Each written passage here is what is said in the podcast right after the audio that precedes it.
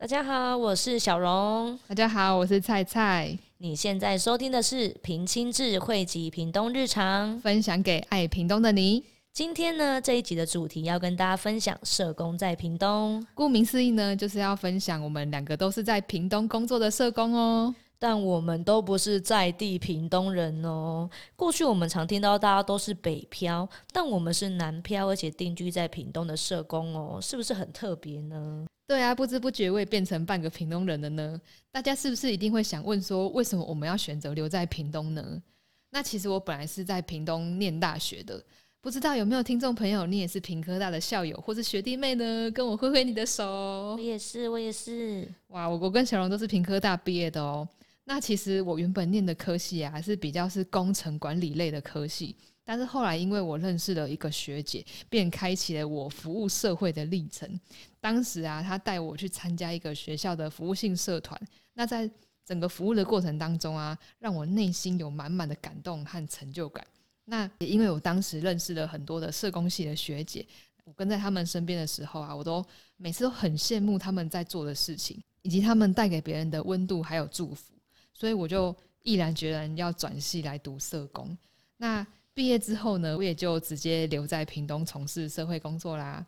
啊，我在毕业以后最主要的服务的区域都是在屏东的一些的乡村。我也很喜欢接触乡村里面的家庭跟孩子，也觉得服务他们是我现阶段的使命。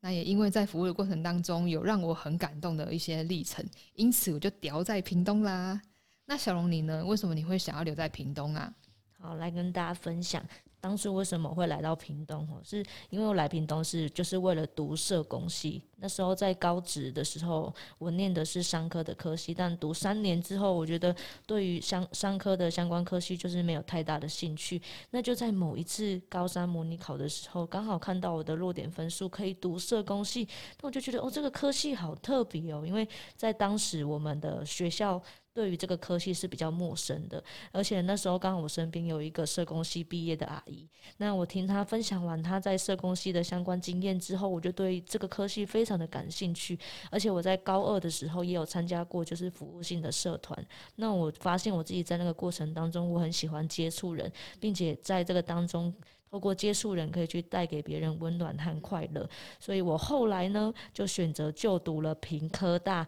我跟菜菜是同一个 同一所学校。对，那当初为什么我会想要留在屏东呢？是因为在这里。有很多社工系的大前辈可以给我们很多的鼓励和支持，而我也很喜欢这里的天气，所以我就不知不觉也在屏东留了九年了。我们真的是半个屏东人。对，那分享完为什么我们要留在屏东之后呢？我想大家一定也会好奇，到底社工都在做些什么呢？对啊，常常都会有很多人会觉得我们的工作哦，就是去家里看看孩子啊，去聊聊天啊，聊聊天啊，打电话啊，写写字啊，发东西啊，陪伴有需要的人而已。哦，好像听起来不是很困难，但猜猜是只有这样吗？其实不是这样的哦，其实社工的服务啊，跟他的工作的内容是非常非常的广泛的。像是，其实我们都是台湾世界展望会的社工。对。那我是服务就是资助计划组的。我的工作内容啊，就是要透过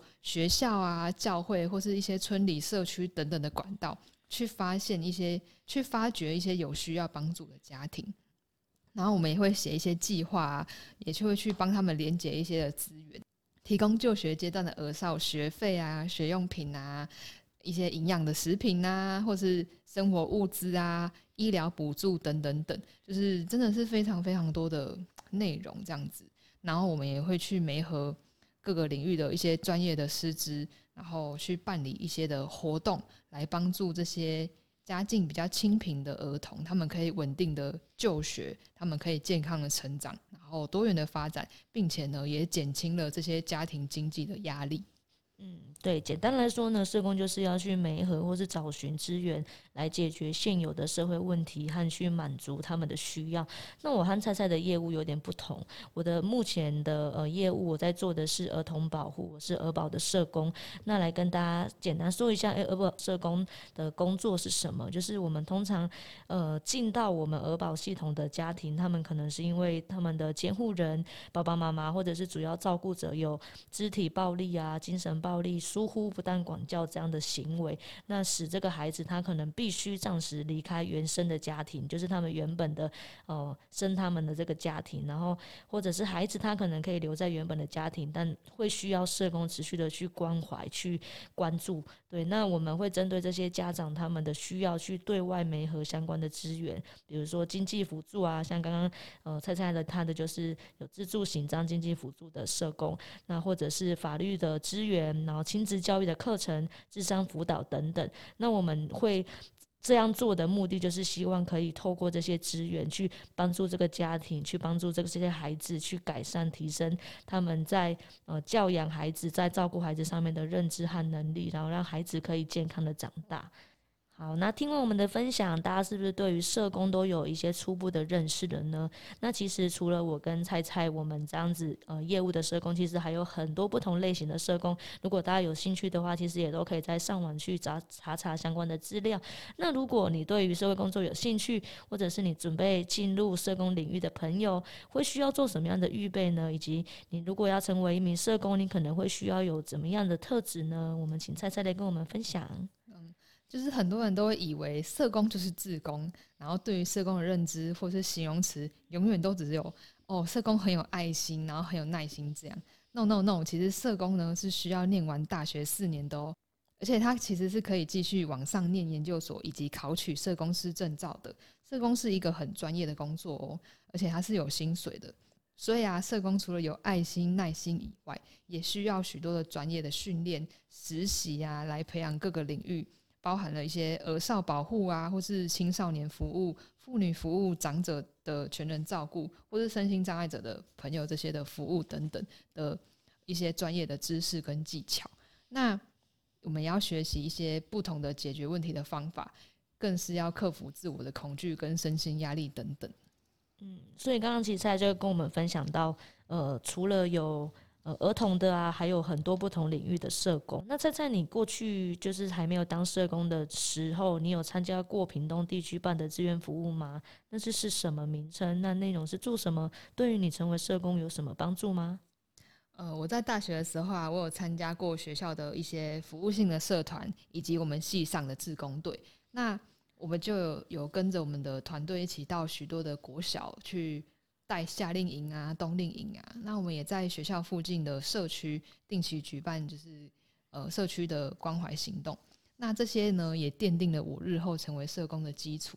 那虽然在这些过程当中，还是会有一些压力啊，或是遇到一些瓶颈的时候，但这也都是成为我学习解决问题、突破自我成长的养分。那小荣你呢？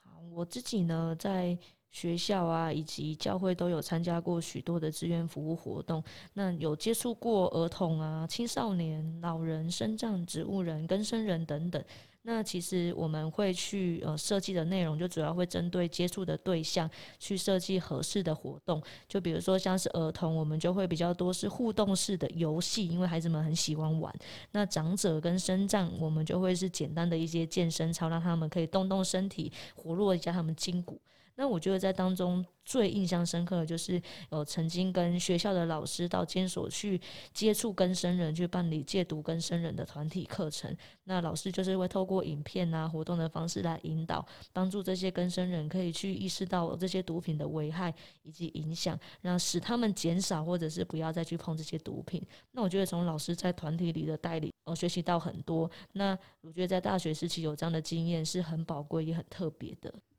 对啊，其实担任志工是一件很棒的事情，不仅可以丰富我们的一些人生经验以外，我们也可以学习怎么样去解决问题，然后帮助一些有需要的人这样子。那我们台湾世界展望会也很欢迎大家一起来担任志工哦，可以跟着我们一起来执行各样的活动，然后一起推广我们的资助服务以及义卖等等。那如果有意愿想要加入我们志工行列的话，也欢迎来搜寻台湾世界展望会的官网，点选加入志工，或是打电话到离你家比较近的一些服务据点，我们都会有专人来为你服务哦。没错，欢迎大家来担任志工。对啊，那小荣，我也另外也想要听你分享，就是你在社工这条路上啊，你有没有遇到什么样的考验？那你又是怎么样走过来的呢？嗯，我觉得就是在呃。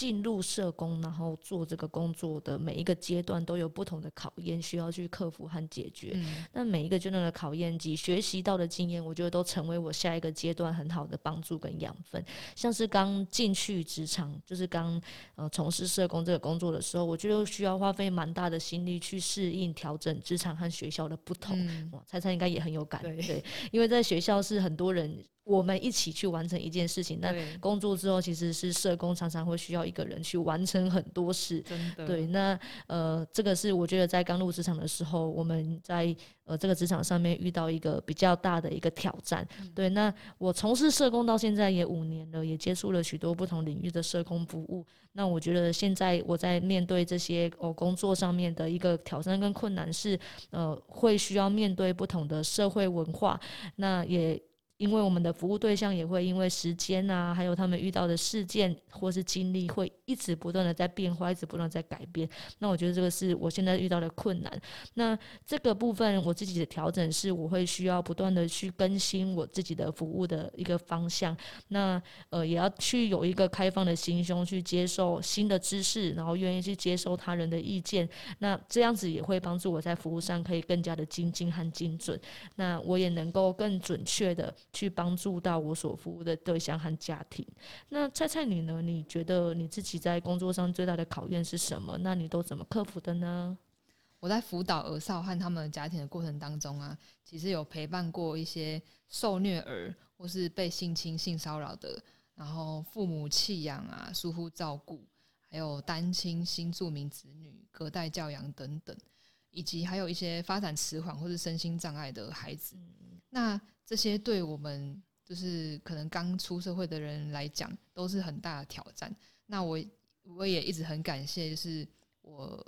服务的机构以及我的教会给我的栽培跟训练，让我可以有一些的技巧跟方法，然后可以有信心的去陪伴他们走出成长过程所经历的一些阴霾，以及他们可能因为自己啊或者家境贫穷的一些限制。然后我们也透过了一些生涯发展的活动，跟他们生命的培育等等，我们也去帮助我们所服务的这些孩子，一些比较特殊家庭的这些孩子，他们可以看见自我的生命的价值，然后提升他们自信心，找到自我的使命等等。然后也去帮助这些儿少，他们在升学的时候啊，要选科系的时候，或者是大学毕业后，能够往自己有兴趣或是有使命的领域或职场前进。哇，所以做社工真的没有想象中的容易耶，会需要付上很多的代价和心力，也要接受许多专业的训练，让我们能够更有方法，能够更有技巧来帮助这些有需要被帮助的人。没错，而且我觉得有伙伴跟有团队也是很重要的，所以我这边也想要跟大家介绍一个我跟小荣一起共创的一个 FB 的脸书社团，叫做社工共成。那也欢迎在屏东地区或是其他地区有社工朋友想要跟我们一起来彼此交流我们社工的服务的日常啊，或是在上面可以呃彼此呃支持的，都欢迎大家可以一起加入这个社工共成的社团。